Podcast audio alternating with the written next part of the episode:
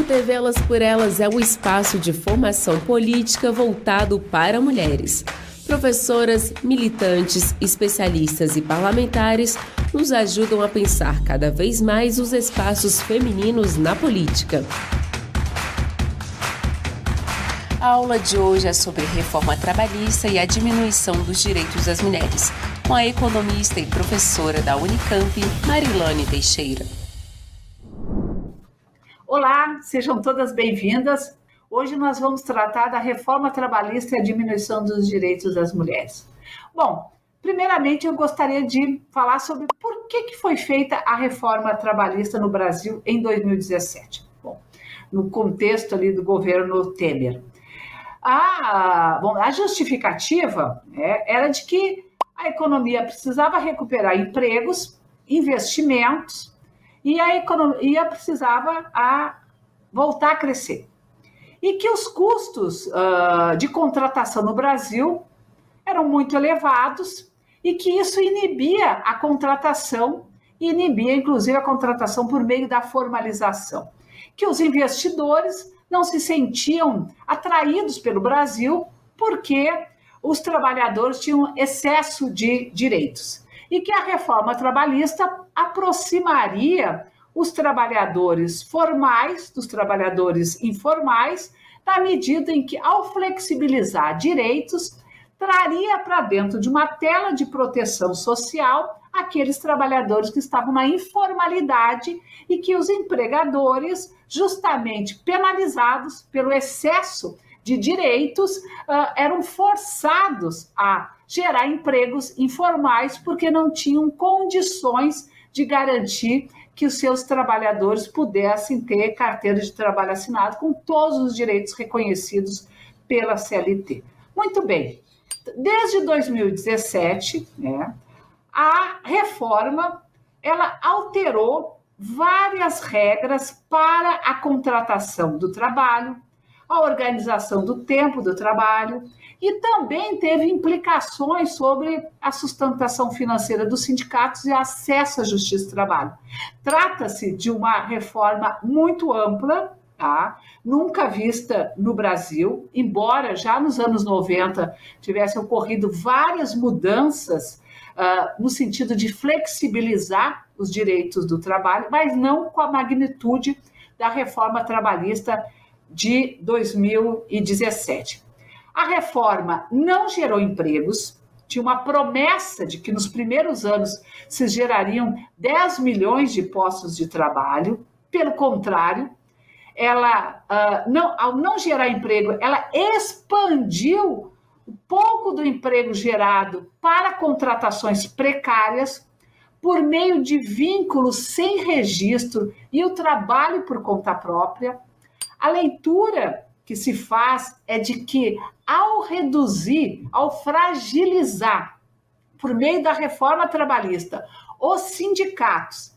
e a justiça do trabalho, abriu oportunidade para as empresas, para os empregadores ampliarem as práticas ilegais, as práticas de contratação irregulares, porque estavam beneficiados justamente por redução dos instrumentos, das ferramentas né, de fiscalização da própria Justiça do Trabalho, do Ministério Público do Trabalho e do próprio Ministério é, do Trabalho. Bom, a reforma ela introduziu a possibilidade de se negociar condições de trabalho, como jornada, remuneração, de forma individual, ou seja, retirando o sindicato da negociação coletiva.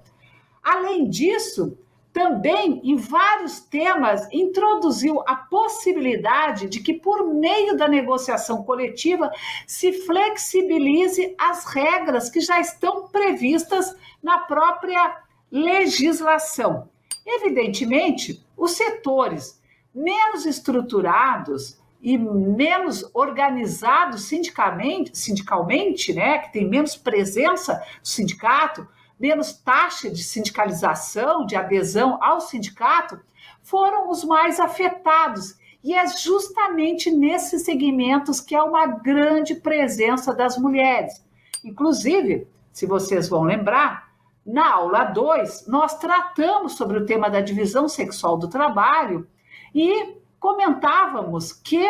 as mulheres estão predominantemente nas atividades relacionadas com o setor de serviços, cuidados uh, e na indústria, nos setores em que há presença de maior trabalho precário. E é justamente nesses setores mais precários em que a, a reforma trabalhista, que as medidas de alteração na legislação de flexibilização mais avançaram. Então, é importante destacar que essas novas regras também se estendem, por exemplo, às trabalhadoras domésticas, que apenas muito recentemente uh, tiveram condições, né, criaram condições para ter os seus direitos é, reconhecidos e equiparados aos demais trabalhadores, que foi a PEC das domésticas no governo Dilma. Então,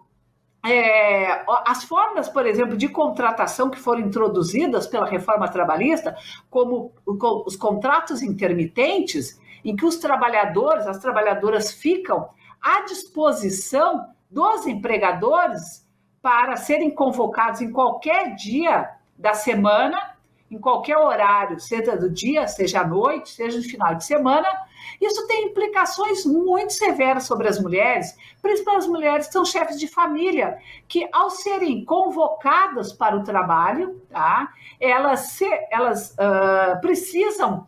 construir arranjos, muitas vezes nas famílias, para poder lidar com o problema da responsabilidade com a casa. Então, Uh, evidentemente que essas formas de contratação vão penalizar muito mais as mulheres. Além disso, introduziu a figura do trabalho autônomo exclusivo, que é a possibilidade das pessoas, do trabalhador da trabalhadora, prestarem serviço para uma única empresa como prestadores sem reconhecimento do vínculo empregatício. Isso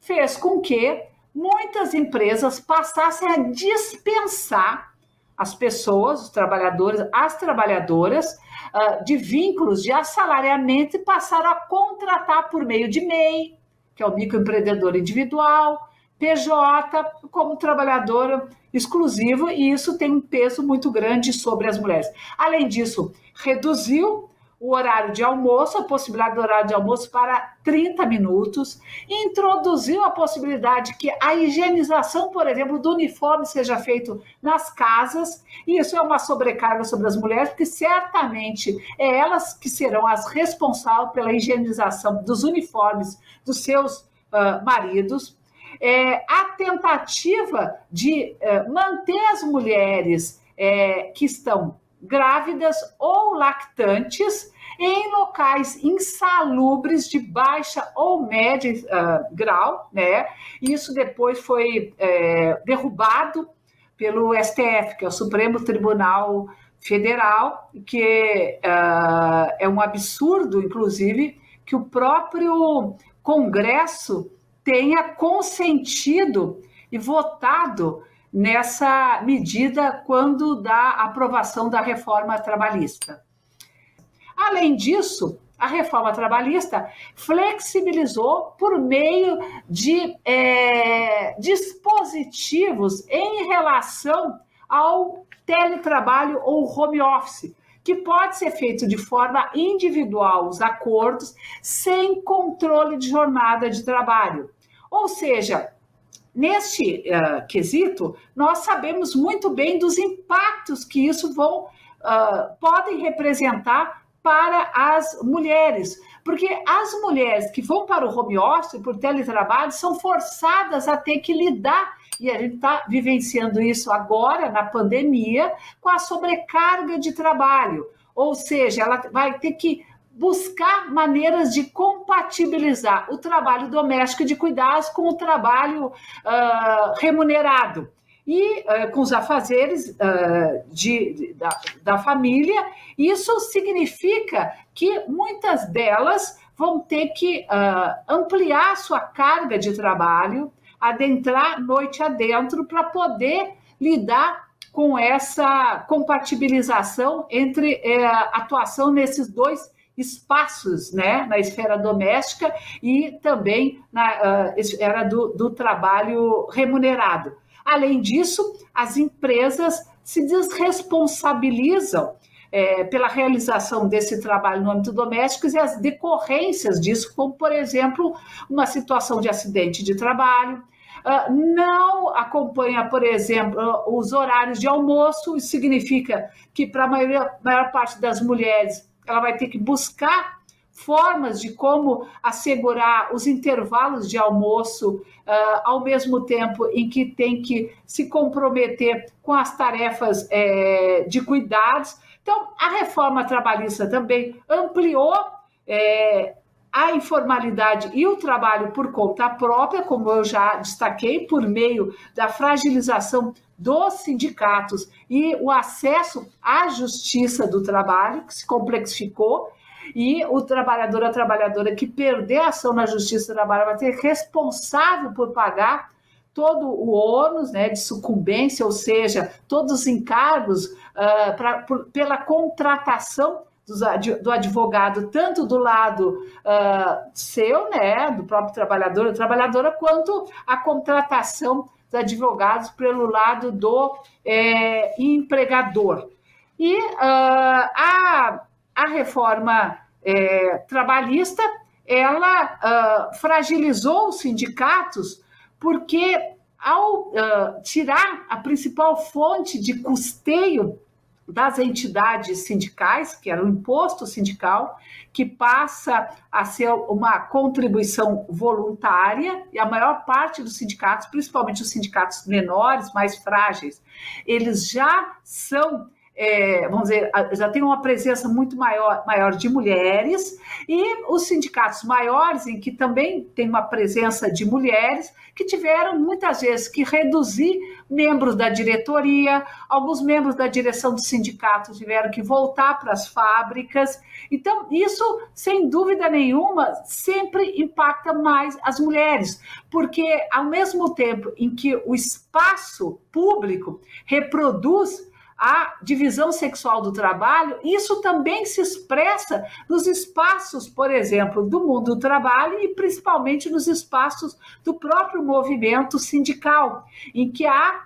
claramente uma separação em que, que é, são as atribuições de mulheres e o espaço das mulheres dos espaços masculinos. Então, as mulheres uh, foram as mais afetadas, a maior parte delas tiveram que voltar para os seus ambientes é, de trabalho, algumas delas, inclusive, saíram das direções dos seus uh, próprios sindicatos. Então, esses são alguns dos elementos uh, que eu gostaria, então, de trazer para a nossa aula. Espero que tenha sido uma oportunidade para que a gente possa refletir sobre é, os desafios que as mulheres e as mulheres negras enfrentam é, no mundo do trabalho e que ele possa é, pensar em estratégias né, que uh, contribuam para que se melhore, né, que se uh, supere as condições desfavoráveis que uh, prevalecem até hoje né, em relação à inserção das mulheres é, no mundo do trabalho. Muito obrigada. Nessa semana estamos falando sobre o mercado de trabalho e amanhã, em nossa segunda aula, iremos falar sobre mulheres invisíveis e o trabalho precário, com a defensora pública Isadora Brandão. Todas as aulas estão disponíveis na playlist TV Elas por Elas Formação, no canal da TV PT no YouTube ou em formato de podcast no Spotify.